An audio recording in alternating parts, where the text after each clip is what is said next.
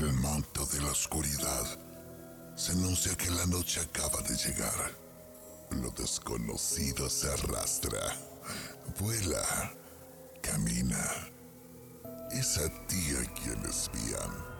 Intentas correr, intentas gritar, mas no puedes moverte. El sol ya no verás. Eres arrastrado hacia la puerta de lo desconocido. Es la sociedad de la medianoche que te dice bienvenido.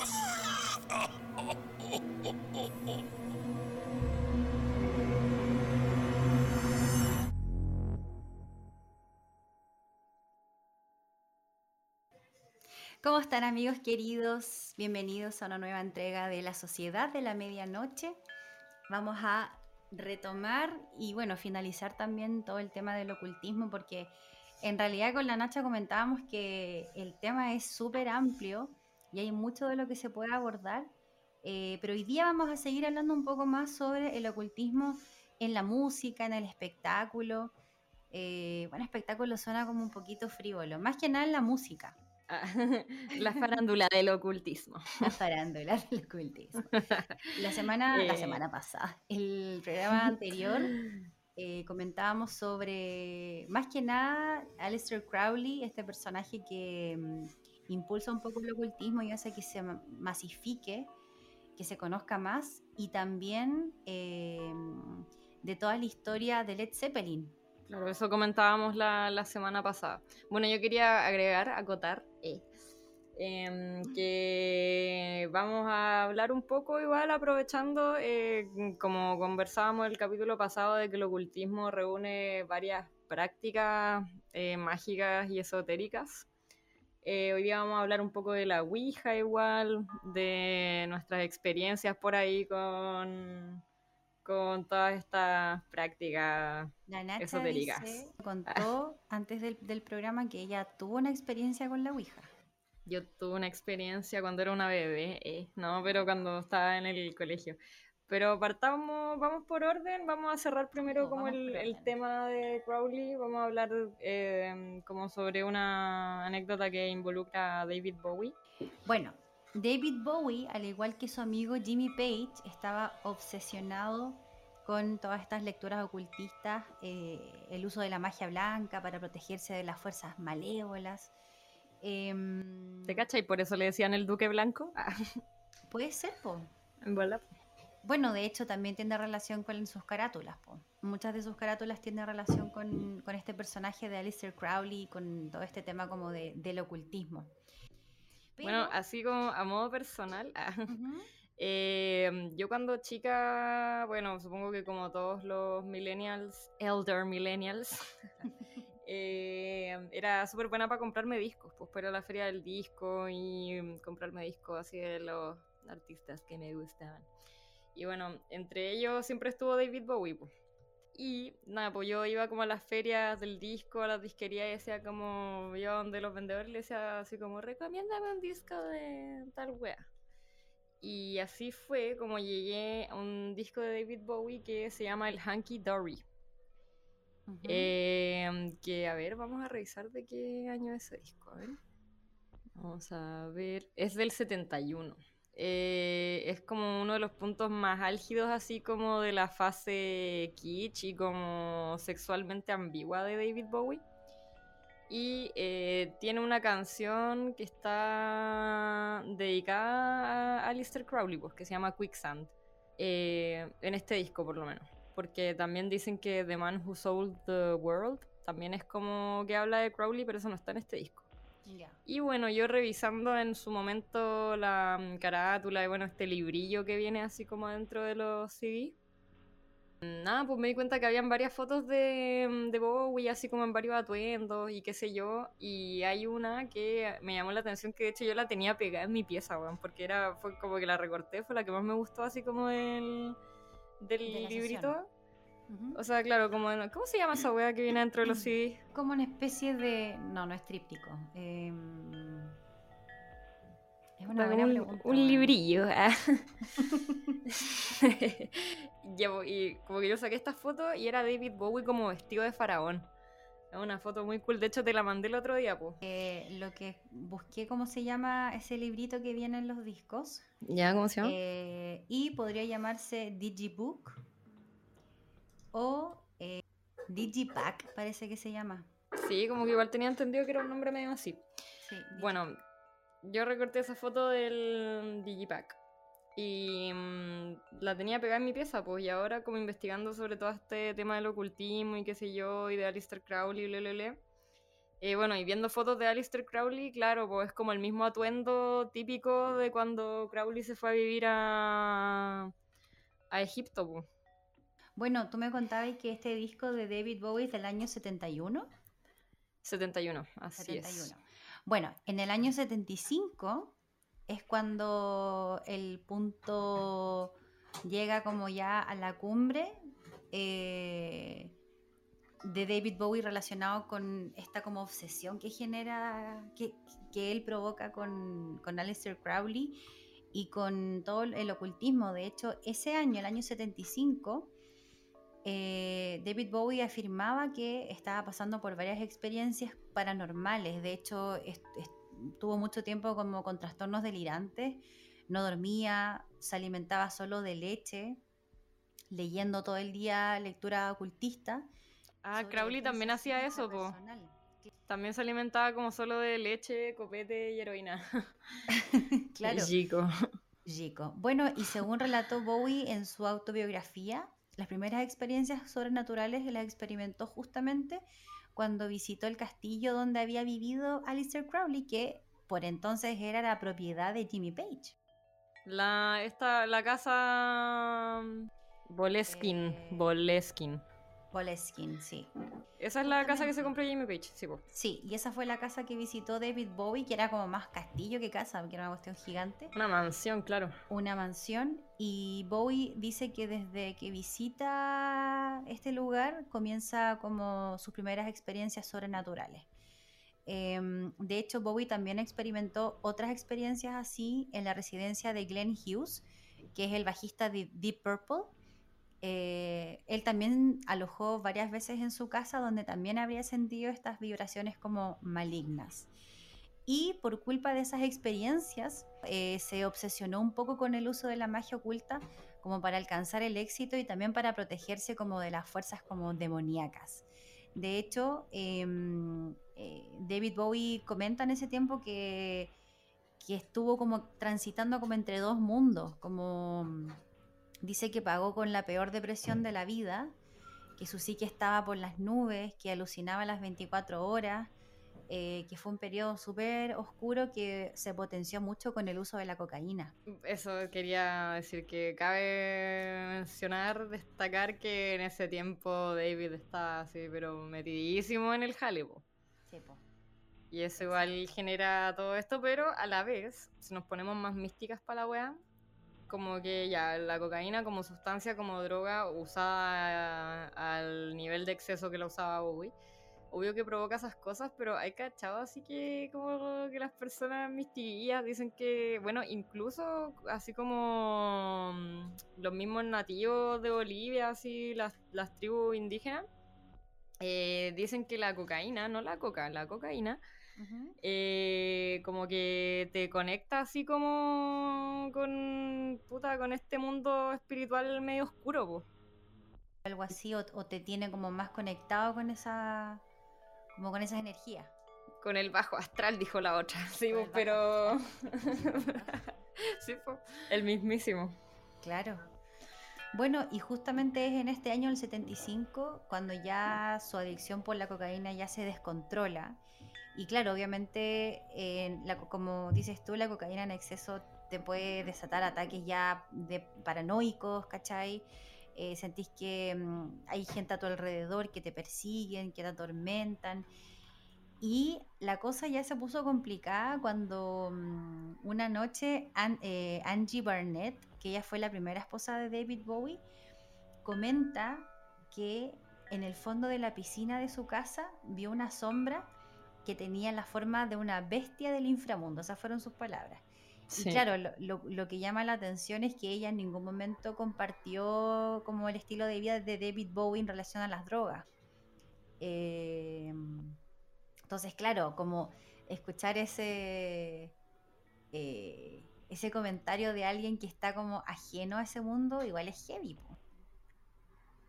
Sí, igual es heavy. De hecho, ella detalla que eh, lo que vio abajo de la piscina se le, mm, se le como que se recordaba como a lo que sería como una especie de gárgola. Claro, sí, acá dice que bueno, que estaba asustadísima, que le dijo a, a David y nada, pues como que se asustó harto, pero estaba metidísimo así en la ola y parece que siguió jalando toda la noche, ¿no? Dice aquí.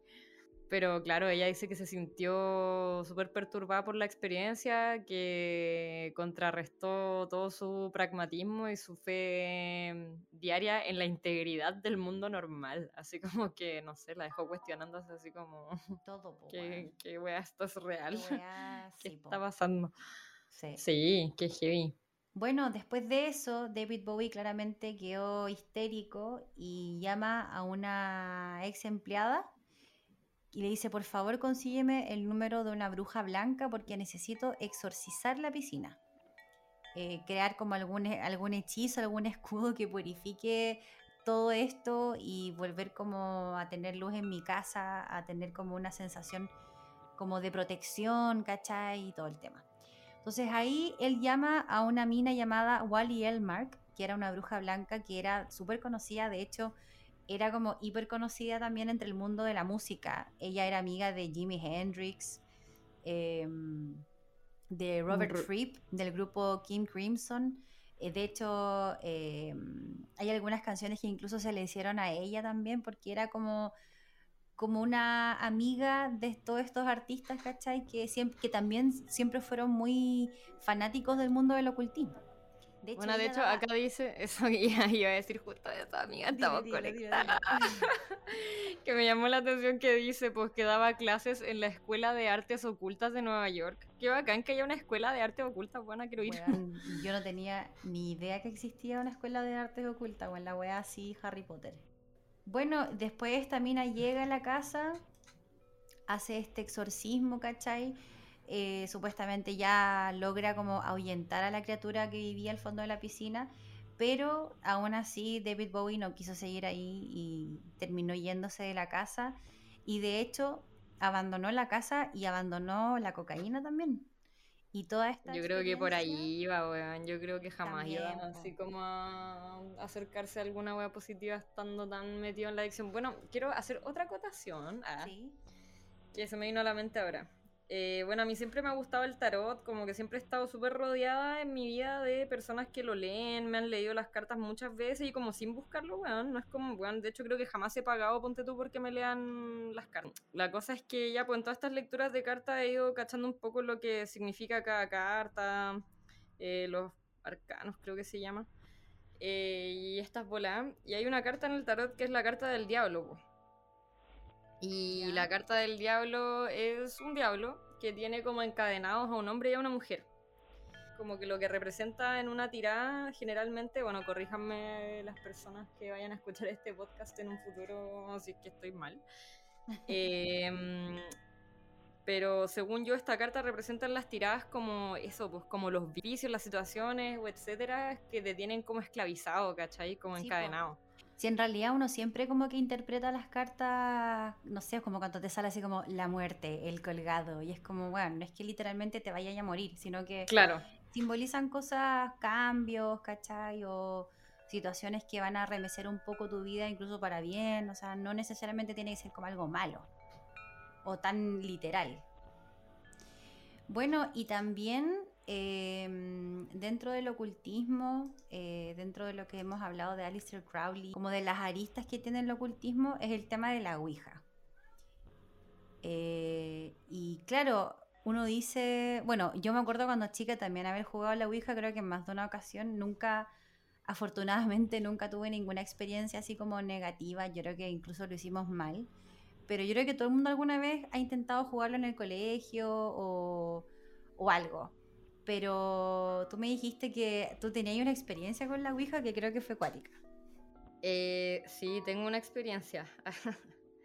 Eh, bueno, la, la cosa es que cuando chica estaba en un colegio de niñas, fue relevante, pero filo para introducir. Eh, tenía unas compañeras que eran mellizas. ¿Ya? Em, y estas buenas, es que buena, igual es spooky, así como mellizas, o hija. Como muy onda. Kubrick estaría fascinado. Ah, Muy The Shining. la cagó. Em, y la cuestión es que estas buenas hacían Ouija en su casa. No, Onda, tenían un, un ¿Pero tablero. tenían como de real tablero así? Sí, o- tenían un de real. No, weón, era un tablero real. No sé de dónde mierda lo habían sacado. Oh, ¿Ya? Era un tablero real. Onda con la weadita esta que se mueve por las letras y todo. onda. No, no era como un papel dibujado que haya allí como un vaso, no. Ya, yo hice papel dibujado en el colegio. Ya, sí, porque claro, eso es lo que uno comúnmente hacía, no, pero bueno, estas ciudadanas tenían un tablero de Ouija real y hacíamos Ouija como en su entretecho, se podría decir. Oh, como en el O sea, ático. como eh, en el ático, esa era la palabra Oh, que estaba miedo, buscando. weón. En una casa grande, igual vivían en como en Locurro, Ya.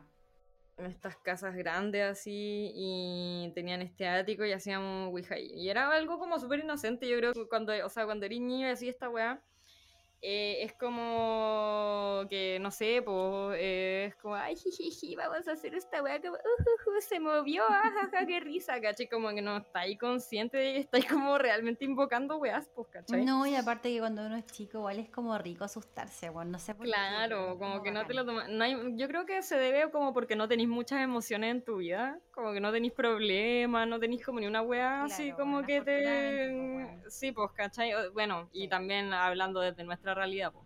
Pero Sí, pues, claro. Eso. Pero como que, claro, no tenéis ni un problema, estáis como terrible guaguito y es como que querías algo emocionante, pues querías como que pase algo en tu vida que sea como, oh, concha tu madre, ¿cachai? Eh, entonces, nada, pues, eh, yo me acuerdo que estas buenas me contaban que, weón, cacha que nosotras hacemos Ouija y la weá, y mira, onda, ponemos, en esto, en este tiempo existían los celulares, y eran estos Nokia mm, típicos como los primeros, onda. Ya. Yo me acuerdo que tenía este que tenía unas lucecitas que se prendían a los lados. Ah, sí, que como que bailaba. Sí. Sí. Y la weá es que estas buenas como, mira, nosotros ponemos el celular así, la weá, y le pedimos como al espíritu culiado que diga qué números va a marcar y lo hace. Wow. Y yo ya, mentira. Y como que nada, pues bueno, hacíamos, invocábamos, weá, yo, bueno, qué tierna. A mí me gustaba mucho Queen, era ultra fanática de Queen. Y yo decía como, invoquemos a Freddie Mercury. Bueno, qué weá, que Freddie Mercury las weas, pues weón. y como que estábamos como ya intentando invocar a Freddie Mercury, bueno, no sé, así como algún famoso muerto. Y bueno, como que la Ouija nos decía puras weas como palabras incomprensibles, weona. Yo cacho que casi que eran conjuros o weas como raras, porque nos decía puras weas que no, no entendíamos. Ya.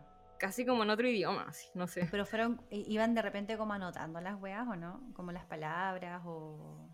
Eh, no, no las anotábamos, me acuerdo, o sea, como que en el momento deletreábamos lo que nos decía y como Claro. que eran palabras raras, y de, sí, y de verdad que la wea se movía sola, buena, te lo juro por mi vida, como que se movía, bueno, todos dicen eso, "Uy, te juro que se movía sola, pero weón, de verdad era real. Y ya, pues, y en una como que me dicen, ya, onda, deja tus- dejemos los celulares así como en, en la mesa o como en el suelo donde estábamos.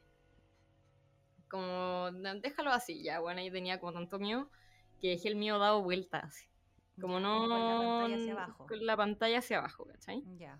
Ya, y le dijimos al espíritu, como ya, espíritu, así como que. Marca.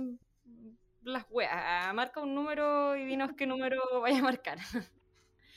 y ya, filo, no me acuerdo obviamente como exacto qué número dijo, eh, pero suponte que fue ya como 5, 6, 3, 1.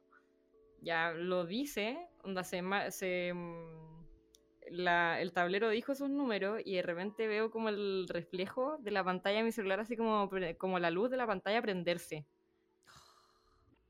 Y lo damos, suelo. sí, y lo damos vuelta buena y estaban esos números marcados. Oh, weona, me cago.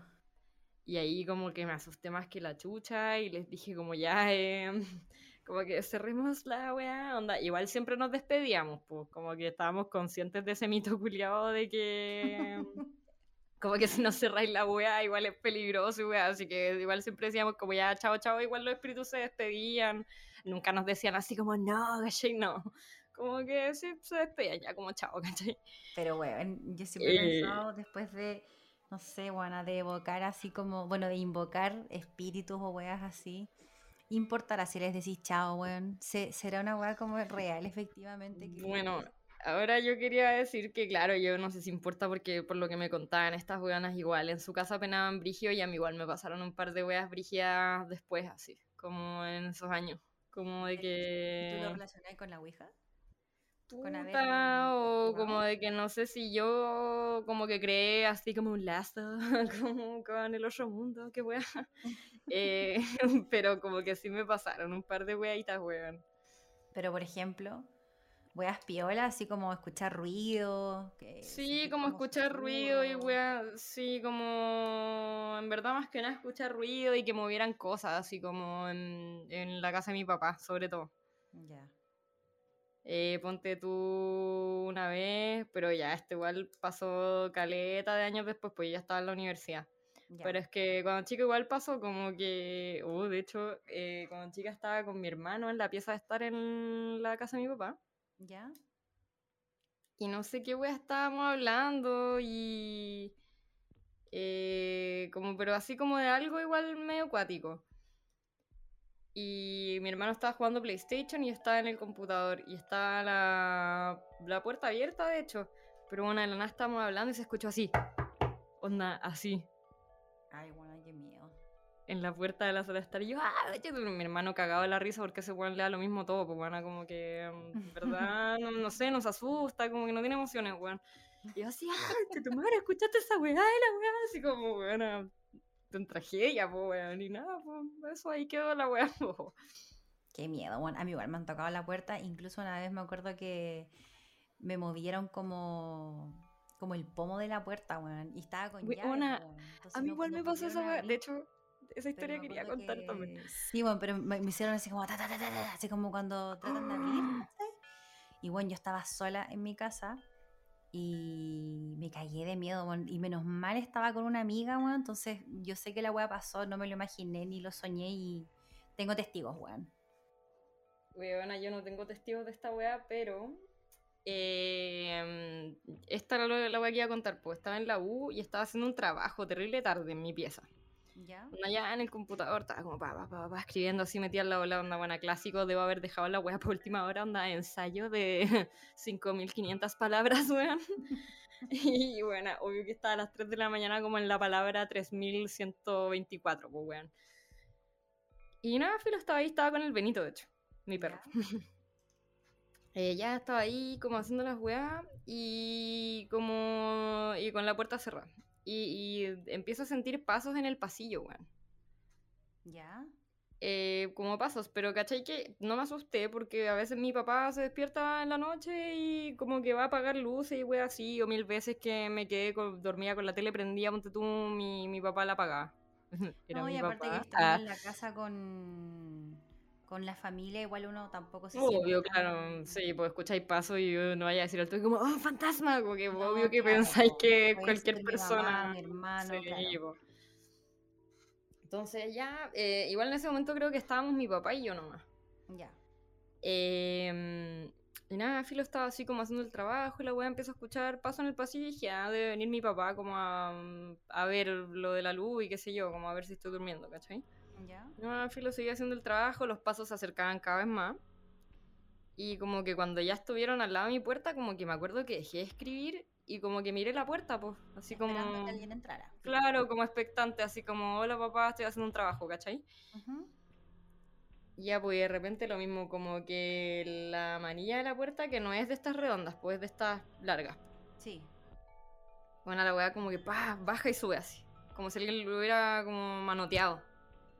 Ay, qué miedo, weón. Y de hecho, el Benito también cachó y como que pa, quedó mirando la puerta así brígido. Bueno, yo hasta ese momento dije como puta en volá, igual es mi papá. En verdad, igual puede ser mi papá. y como que ya, pues bueno, me armé de valor igual, onda ya como intentando ser lo más escéptica posible, como ya, si fue mi papá. Onda, me paré, abrí la puerta, bueno, el pasillo oscuro, no había nada, mi papá raja, roncaba. Ay, me cago. Y yo, oh, conche tu madre, bueno, filo, cago. me puse a hacer el trabajo nomás, me, onda, no sé, me disocié. Ah. Como sí, chao. porque Como que yo después de esa weá no podría como ni concentrarme, weón. Sí, weón. No, me de mío, me recaí de mío, weón. Qué miedo, weón. Qué miedo. De hecho, bueno, como ya última experiencia, ah, última weá que voy a contar.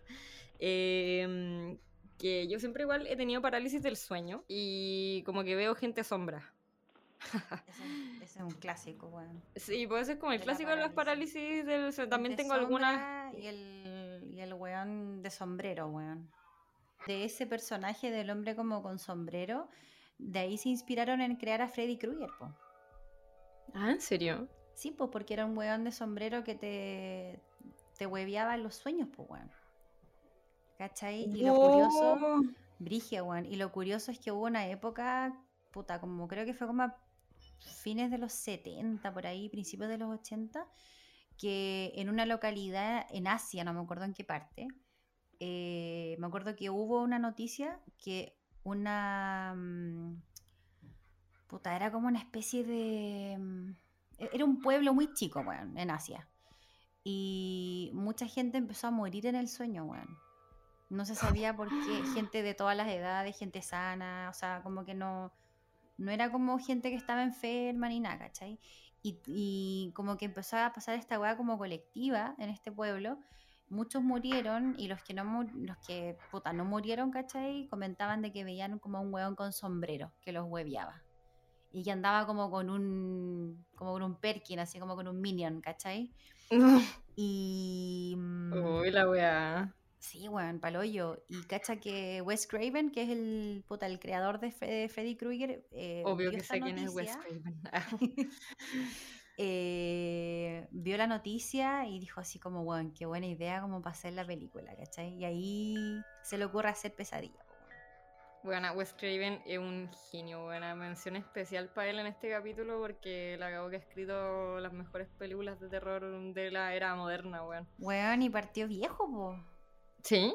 Partió Bueno, ese escribió Pesadilla, eh, Scream y Sí, varias po. más, po, ¿no? Puta, las más destacadas Eh, son ni esas, tan varias más, pero. Pesadilla, ¿cachai? Eh, claro, el personaje de Ghostface, que es de la saga Scream, como que esos son sus personajes más, como más, obviamente, como destacados, po, ¿cachai? Wey, ¿o no sabéis cuál otra dirigió o escribió? ¿Cuál? Eh, The Hills Have Eyes, esa que comentábamos siempre. Ah, sí, weón, la original. Weón, esa película es terrible, weón. Uf, sí. Sí, no, son clásicos, po, weón. ¿También la hizo él? O sea, también la dirigió. Eh, parece que la moderna de- también. Ah, sí, pues acá está, la. La última casa a la izquierda. Puras joyas, weón. Sí. Mentira que hizo un vampiro suelto en Brooklyn. Bueno, esa película es tan mala que es buena, weón. Oh. Es que, bueno, imagínate, puta. ¿Viste El Príncipe en Nueva York? Mm, eh, no, pero la conozco.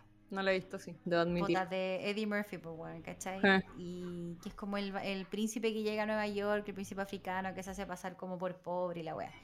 Y bueno, y un vampiro suelto en Brooklyn es la- exactamente la misma wea con Eddie Murphy, pero solo que ahora es vampiro, weón.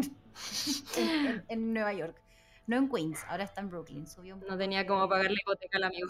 Ah, Le subió el pelo un poquito. Weón, no. Oh. Wes Craven es muy bueno, weón.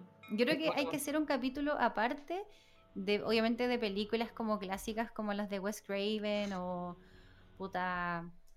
En realidad hay muchos otros directores, weón, que podríamos hablar, pero también sería bueno eh, un capítulo especial de las penaduras, weón.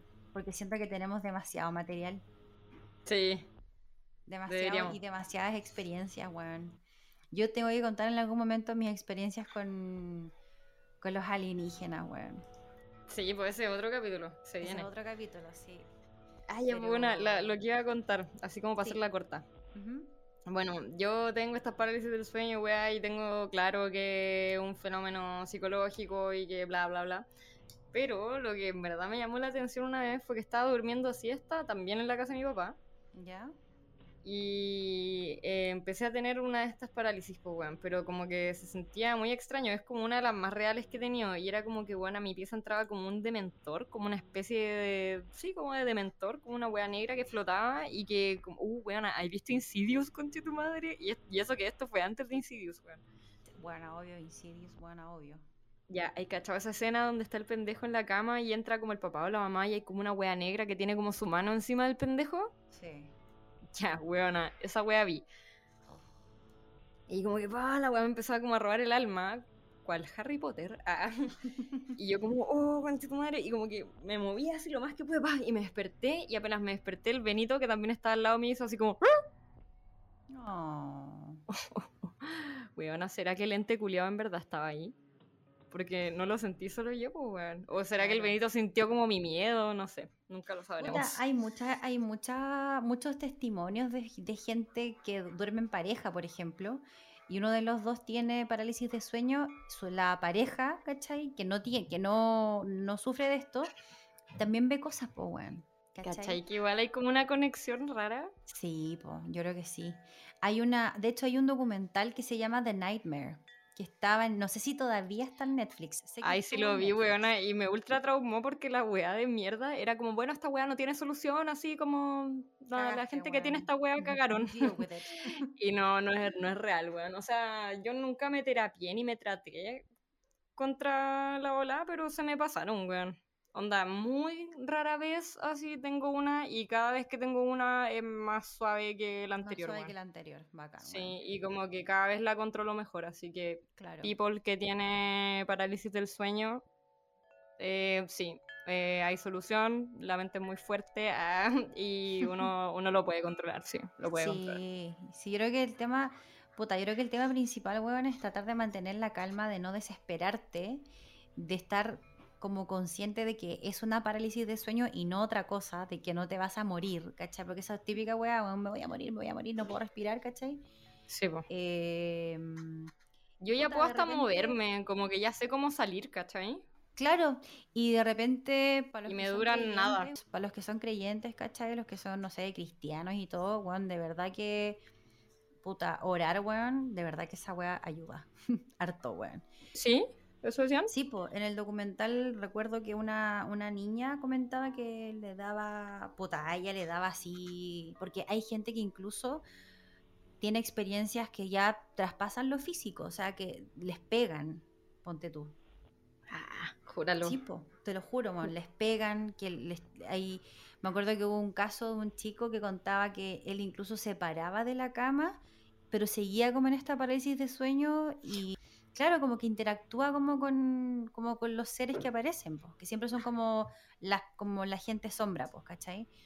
Y me acuerdo que una niña dijo, bueno, yo nunca en la vida fui cristiana, no soy católica, no, no soy, no fui a, mi familia no es cristiana, como que cero metida en esa onda. Y dice que la vez que le pasó más fuerte la parálisis de sueño, eh, que sentía, de hecho ella estaba como durmiendo como con su cara como hacia el lado y que sentía como una cara como respirándole en la oreja, que de hecho ella sentía la respiración de esta cosa y se puso a rezar, weón, como que fue lo primero que, que como su, no sé, weón, como que su instinto le dijo así como, weón, ora, ¿cachai? O reza, no sé. Y empezó como a orar y, bueno, nunca más le pasó. Literal, nunca Además, más. pues, es que por eso yo creo que la mente es súper fuerte y uno puede desarrollar así como sus técnicas para enfrentar la weá de todas maneras. Sí o sí. po, sí. Claro, y... mm, Puta, yo creo que sí, bueno, yo creo que ya con el... A medida que te va pasando, puedes tener como la capacidad de, de manejarlo, pues, bueno. Así es, así es, señoras y señores. Mm, eh, sí, igual eh, tuve unas brígidas también, como que aparte de, de ver gente de sombra, a veces escuchaba como sonidos, po. Sí, po. Pero sonidos así, nada como tan del otro mundo, ni susurros, ni respiraciones, ni nada. Eran como de repente como sonidos medio metálicos o como... eh, casi como ruido blanco, weona. Claro. Bueno, de hecho, también están muchas veces han relacionado la parálisis de sueño con abducciones. Oh, Y yo creo que eso ya también da para otro capítulo. Sí, eso lo, hablaremos en, en otra vista. En otra cuestión. Bueno, para ir cerrando un poco el tema del ocultismo, porque yo creo que de verdad que da para mucho, porque está el tema de la Ouija que lo conversábamos, ¿cachai? Que, bueno, en realidad lo que, lo que hablan es que la Ouija, más allá de invocar como seres o almas en pena o weas como de bajo astral, tiene como consecuencias súper heavy, ¿cachai? Porque la, la, gente que juega, obviamente, mm, de manera como constante la Ouija, eh, siempre tienen eh, momentos pencas que pasan. Por ejemplo, yo me acuerdo el caso, no me acuerdo de quién me lo contó, que empezó a jugar a la Ouija, obviamente como de ocio, ¿cachai? Y mm, puta, a su papá, a su papá lo echaron, ¿cachai? Después como que le entraron a robar la casa, después les chocaron el auto, o sea, nadie murió, no, pero sí era como desgracia tras desgracia, bueno, ¿cachai? Maldiciones. Claro, y esto lo relacionaron siempre con, el tema de la Ouija. Igual hay algunas historias, ¿cachai? Que son conocidas, eh, que ya son como ya consecuencias fatales, ¿cachai? Onda, por ejemplo, en el año 72 en Estados Unidos, una niña como de 14 años jugó a la Ouija con una compañera de colegio y lo primero que le preguntó a la tabla fue a qué edad iba a morir. Bueno, no sé por qué ah. mierda pregunta esa wea. La aguja eh, le dio el 18. Y yo como, invoquemos a Freddie Mercury. Claro. Prioridades. Prioridades. Puta, la aguja le dio como resultado el, el número 18, ¿cachai?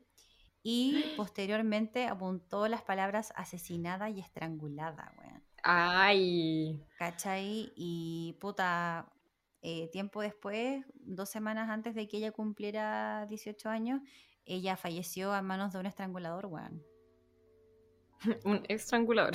Un estrangulador, que de hecho hasta el día de hoy no ha sido capturado. Era como estos gallos como en serie, ¿cachai?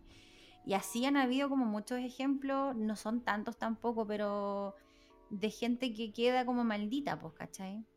Ay, weona. Yo creo que te salvaste, weón. Espero haberme ya limpiado de la wea, bueno, así bueno, jugué como dos veces. Hace más de 20 años ya. sí, pues, no, yo, puta, jugué dos veces igual, pero las dos veces fue súper penca, weón, como que fue así como con un papel, obviamente como en modo colegio, pues, ¿cachai? Nunca he visto ni en persona, weón, un tablero de Ouija así real. Yo esa es la única vez, weón, sí. Bueno, y como para ir cerrando un poco el tema del ocultismo, aparte que ya igual nos va quedando un poco rato, em, hay un objeto que es como un talismán que es muy famoso en el mundo ocultista, que se llama la mano de gloria, que con la Nacha siempre decimos la mano culia. La mano Vamos con, con, ustedes, señoras y señores, la mano culia. La mano culia. bueno, este es uno de los talismanes más macabros de la historia del ocultismo. Supuestamente tiene como la facultad de abrir como todas las puertas que están como bloqueadas. Obviamente puertas en el sentido como portales, ¿cachai? Em, y supuestamente también te, tiene como el poder de protegerte de todas las cosas malas. Eh, ahora, lo interesante es que la llamada mano de Gloria es una mano real. Así veo. Es una mano real, es una mano de hecho, que fue... Cabres, si pueden, de verdad que googleenla. De verdad, se lo recomiendo. sí. Es una mano literalmente cercenada, está disecada. Se dice que correspondería a un criminal que eh, murió en la horca. Eh, y claro, en realidad, eh, bueno, hay como todo un rito de cómo se puede como elaborar este talismán, porque no es que exista una mano de gloria, uno supuestamente la puede elaborar como con cualquier mano, weón. La weón. pues, pero onda, como vaya al cementerio así. Su exhumación piola. Su exhumación piola, claro. No, mira, por ejemplo. Con una manito para la casa. Te una manito. Te una eh, manito. Bueno, supuestamente esta era una práctica que se hacía eh, de manera. O sea, no era raro que se, que, se hiciera, porque en, en, toda esta época como del ocultismo, cuando ya estaba como en su apogeo, ¿cachai? Como en 1800 y algo em, era como una práctica que se hacía de manera como recurrente. Eh, la gente agarra, bueno, en primer lugar visitaban eh, cárceles o donde hubiera gente muerta o que fuera a morir, como por ejemplo criminales como condenados y todo. Y la mano se corta, la mano izquierda, eh, y se creía que mientras más espantoso había sido el crimen convertido de la persona, más efectiva era la magia del amuleto. Y luego de cortar la mano, se drenaba totalmente de sangre, se le envolvía en un trapo y preferentemente uno que hubiera estado en contacto con el cuerpo del criminal en este caso. Y posteriormente se seguía una receta que era hiper antigua, eh, que se encurtía en sal y orina, orina de, de, humano, de perro, de caballo, para posteriormente ser ahumada por medio de la quema de hierbas. Y a continuación tenías que colgar la, mano de una rama de un roble por tres noches consecutivas. Bueno, tremendo ritual, bueno. Luego eh, tenías que ponerla en un cruce de dos caminos y finalmente colgada en el ojo de la cerradura de una iglesia. Y el dueño de la mano debía quedarse velando junto a ella toda la noche hasta que escucharas ahí el primer gallo y así podía ser tuya y utilizarla como a tu voluntad. Como un amuleto. Era un verdadero amuleto, bueno. Bueno, em, como ya para ir cerrando el tema eh, de la mano y, y también todo el tema del ocultismo. Claro que decíamos que una práctica más que así como un objeto en particular, sino que, claro, fue una, práctica, que comenzó, claro que fue súper regular durante 1800, eh, pero se dice que hay como una mano original que de hecho actualmente está en un museo en Whitby, en Inglaterra. Es como el único ejemplar que todavía existe de las llamadas manos de gloria. Eh, la madre de las manos Claro. Eh, mother has arrived. y claro, estas manos de gloria que fueron súper La RuPaul, ah, la RuPaul de las manos de gloria. Lo cuático es que estas manos eran de uso súper popular, po, ¿cachai? Era como, me acuerdo como un tiempo que estaban como en las patas de conejo. Ah, claro, sí. Eh, esta era como la mano de Gloria, ¿cachai? Que fue popular entre las brujas, entre los ladrones también, eh, sobre todo a partir del siglo, yo creo que incluso antes de 1800, bueno, como por acá dice que era como desde incluso el siglo XVI, bueno, o sea, hace demasiado tiempo. Eh, y actualmente la mano de Gloria, la famosa mano de la primera, está en un museo. Acá de hecho estoy viendo la imagen y bueno, ya es como casi un esqueleto. Sí, pues igual la estaba viendo. Mira, de hecho acá arriba sale, eh, ya que igual hacemos recomendaciones de peliculitas y cosas en los capítulos. Eh, hay una película de Mickey Rourke, Corazón Satánico se llama. Corazón Satánico. De, 1987. Ahí parece que hay involucrada una mano de Gloria. Yo igual la vería, la, Sí, lo voy a ver. Sí, ahí hay que echarle un, vistazo. Me gusta Mickey Rourke, o sea, me, me gustaba. Sí, pobrecito. Cuando su cara, sí. Mal, bueno. Bueno, hemos llegado al fin de nuestro, de nuestro capítulo, que la verdad fue como una mezcla de todo, bueno. Hablamos de David Bowie, de la Ouija, experiencias paranormales personales, la mano de Gloria, bueno más que eh, nada, yo te diría que se resume.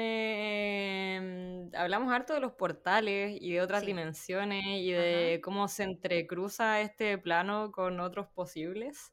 Sí. Y em, nada, pues yo creo que queda la, la pregunta para nuestros oyentes. Eh, ¿Ustedes creen en los otros planos? ¿Creen en, en las otras dimensiones? ¿En que podemos contactarnos con ellas? Es una buena pregunta. como un correo o algo donde la gente nos mande cosas, weón. O sea, tenemos un correo, claro, lo podríamos dejar como en la descripción del podcast. Sí, sería interesante que nos manden sus testimonios, eh, no sé, sus sugerencias también de temas que quieran abordar. Sería interesante. De ahora en adelante entonces dejamos invitados a nuestros amigos a que se animen de repente también a sugerirnos temas de conversación. Eh, alguna cosa que quieran escuchar y también obviamente sus experiencias pues, a nuestro correo que vamos a dejarlo en la descripción de ahora en adelante. Así que bueno, nos vemos en una nueva entrega de la sociedad de la medianoche. Hey.